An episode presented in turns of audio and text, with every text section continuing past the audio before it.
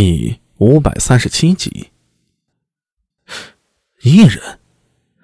苏大为眼睛微眯，抽了抽鼻尖，不，这个味道，半妖，独属于半妖的淡淡血腥味从对方身上传来，提醒着苏大为，眼前这人呢是个异类。但是此人究竟是不是白天被小玉抓伤那个半妖呢？苏大为一时还无法分辨，当真是有趣啊！苏大伟感觉自己的内心不但没有紧张，反而隐隐有些兴奋起来。他不由苦笑着，暗自摇头。玄奘法师说的没错，自己果然和死去的父亲很像，天生喜欢冒险。苏大为心里转动着念头，悄然将身上提起的元气缓缓散去，小心翼翼地低着头，尽量不使自己引人注目。整件事情变得越发扑朔迷离起来。开始只是跟着小玉跑出来，想看看平时宅在家里的黑猫小玉究竟要去哪里。没想到到了河边，小玉居然与这半妖打了起来，而半妖又与上元夜劫幼童案有关。苏大为跟着黑三郎发现半妖最后消失在了东林会馆，趁夜潜入，居然又撞到了倭人在这儿举行神秘的仪式。上次与杨希荣他们想要盗取南池的神道教学子。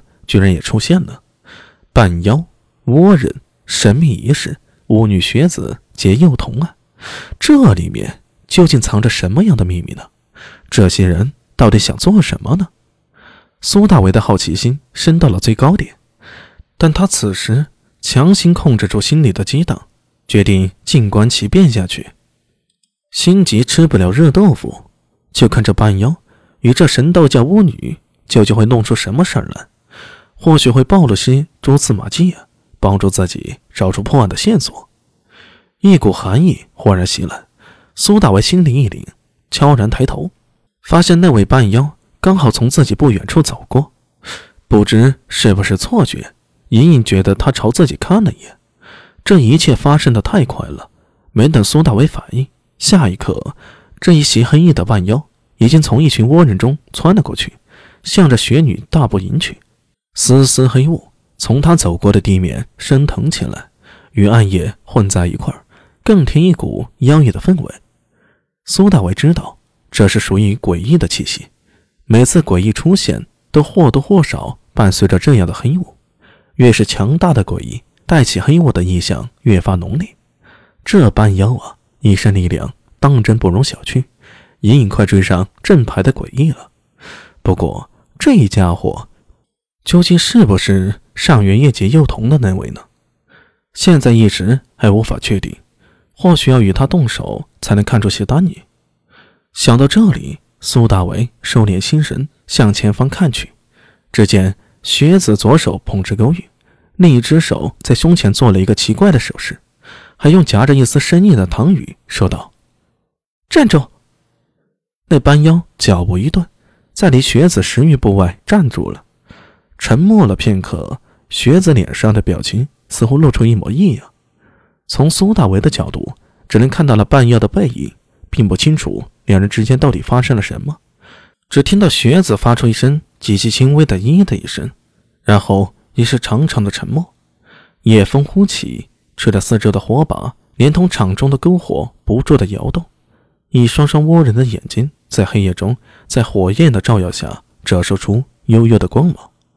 这个场面当真是诡异到了极点，一股无形的压抑重重压在了苏大伟的心头，连他的心脏都感到沉甸甸的。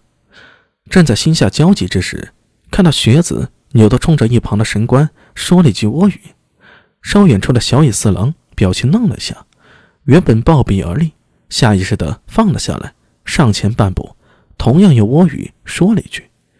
苏大为听不懂他们的倭语，但隐隐听到。小野四郎语气甚急，学子摇了摇头，又低声说了一句：“由于离得远，而且说的又是倭语，苏大为无法判断他说的是什么。”待听到学子的话后，小野四郎看了一眼那名神官，又低头说了一句：“终于不再争辩了。”低头欠身，向着学子鞠躬，然后直起腰喊那句倭语。